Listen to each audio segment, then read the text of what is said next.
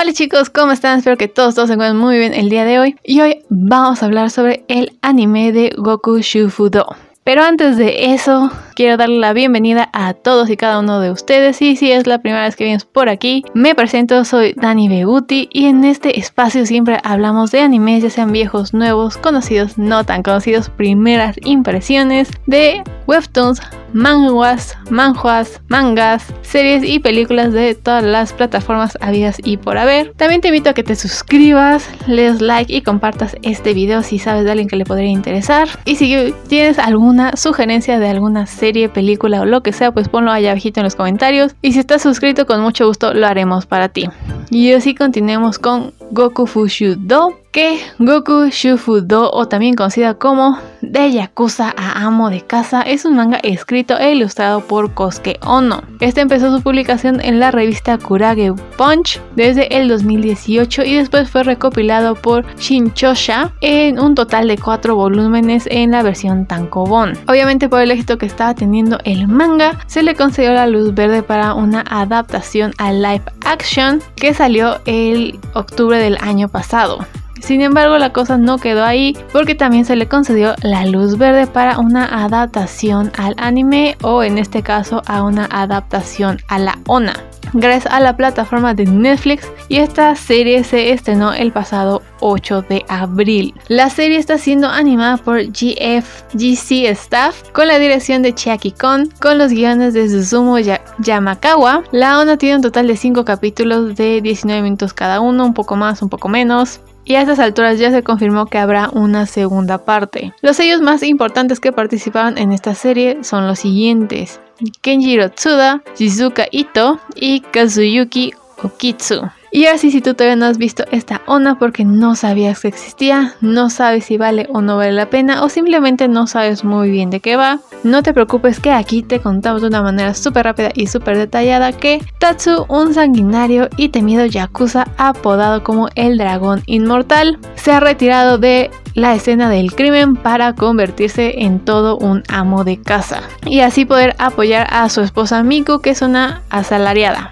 La serie muestra la vida cotidiana con una variedad de escenarios cómicos en el trabajo doméstico de Tatsu como de casa en el cual destaca su forma impresionante se juxtapone con su personalidad y apariencia intimidantes y sus frecuentes encuentros con antiguos socios y rivales de la escena yakuza.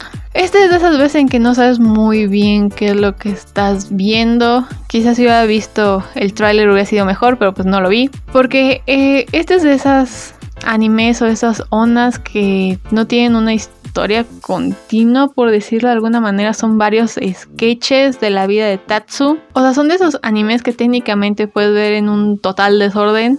Te puedes ir del 1 al 5, del 5 al 3 y no pasa nada. Como no tienen una línea coherente en las situaciones, puedes irte como se te dé la gana. Ni siquiera dentro del mismo episodio hay continuidad. Entonces, igual te puedes ir como se te dé la gana.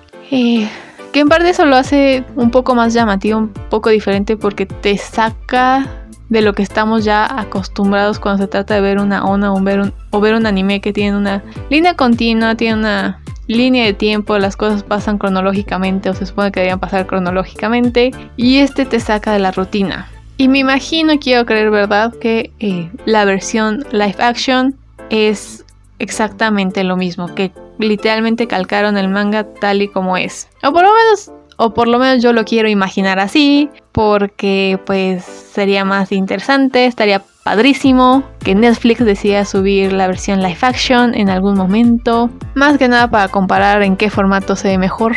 Qué se, bueno, qué actor o quién le da mejor vida a Tatsu en sus versiones, digamos, eh, vivitas y coleando, por decirlo de alguna manera. Pero bueno, y como ya dijimos al principio de este episodio, esta es una onda que es corta en absolutamente todo sentido y en todo contexto. En la primera solo son 5 episodios que no duran más que 16, 19 minutos y eso ya es incluyendo el opening y el ending. O sea, realmente dentro de la serie a lo mejor son 10 minutos, 15 a lo mucho. No, yo creo que como unos 10 minutos, así, de pura animación. Y dentro de cada episodio, obviamente también está dividido en capítulos O sea, al final son como 30 capítulos en total de toda la serie, porque dentro también se va dividiendo, porque no siguen igual una continuidad, no tienen una línea de tiempo, digamos, coherente. Solo se centran en, mm, digamos, una cosa, el cumpleaños de Miku. Y es lo que vamos a ver.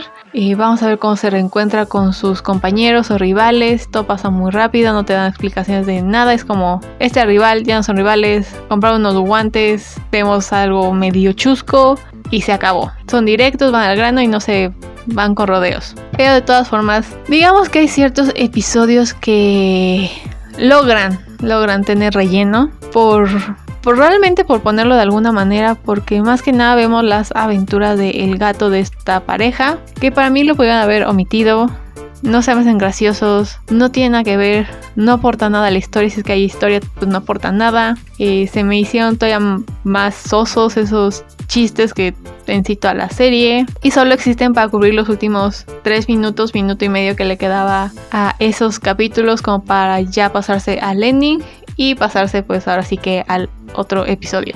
Pero bueno, creo que esto ya lo he dicho en otras ocasiones, pero si no lo he dicho pues lo vuelvo a repetir. No soy fan de la comedia y más que ser fan, la verdad es que es muy difícil que una serie me haga reír. Y cuando digo reír es reír a carcajadas de, no sé, estilo Shrek, donde te ríes porque te ríes. Y la verdad es que son muy contados los animes u otras series que logran hacer eso. Como es el caso de Aran High School House Club, o Tonari no Kaibutsu. Y puedo decir que Goku Shufudo me hizo reír de vez en cuando. No diría que moría carcajadas o que me estaba riendo muchísimo. O que tiene una comedia excepcional. Eh, descubrió el hilo negro de la comedia. No. Pero sí está como pasar, para pasar un buen rato. Porque digamos que el chiste de su apariencia yakuza y lo que pasa a su alrededor por lo mismo de que pues es Yakuza o fue Yakuza, se hace bastante repetitivo. Al punto donde ya, digamos que Tatsu, como tal de que fue Yakuza, se vuelve el cliché de su propia historia. Y si no había mucho hacia dónde irte, mucho que hacerle, porque pues no iba a cambiar de apariencia el señor y pues no.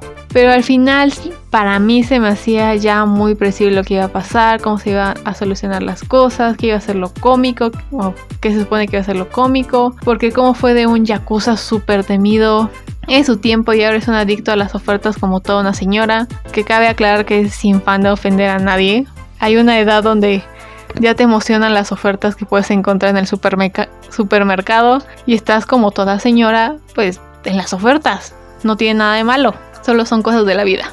Pasando rápidamente a la animación, podemos decir que la animación es un poco que te deja como que con algo que desear, como que no sé, faltó. Pero al mismo tiempo se podría justificar que eh, en el sentido de que va medio acorde con lo que nos están presentando. Muchas veces no hay in-betweens o parece que no hay in-betweens porque obviamente la escena se queda estática, aunque estén hablando, aunque esté pasando algo como que se vuelve estático. Hay veces en que pues yo diría que están mal hechas las animaciones, los in-betweens y los keyframes están como que mal hechos, como si no les hubiera dado tiempo de acabar las cosas, pero al mismo tiempo yo quiero creer que ese fue el estilo que decidieron para la serie, como para que fuera más cómico, para que fuera más como ad hoc con lo que se está viendo en pantalla, y como si fueran varios sketches de comedia y no tanto como una serie bien producida. Ese es mi parecer.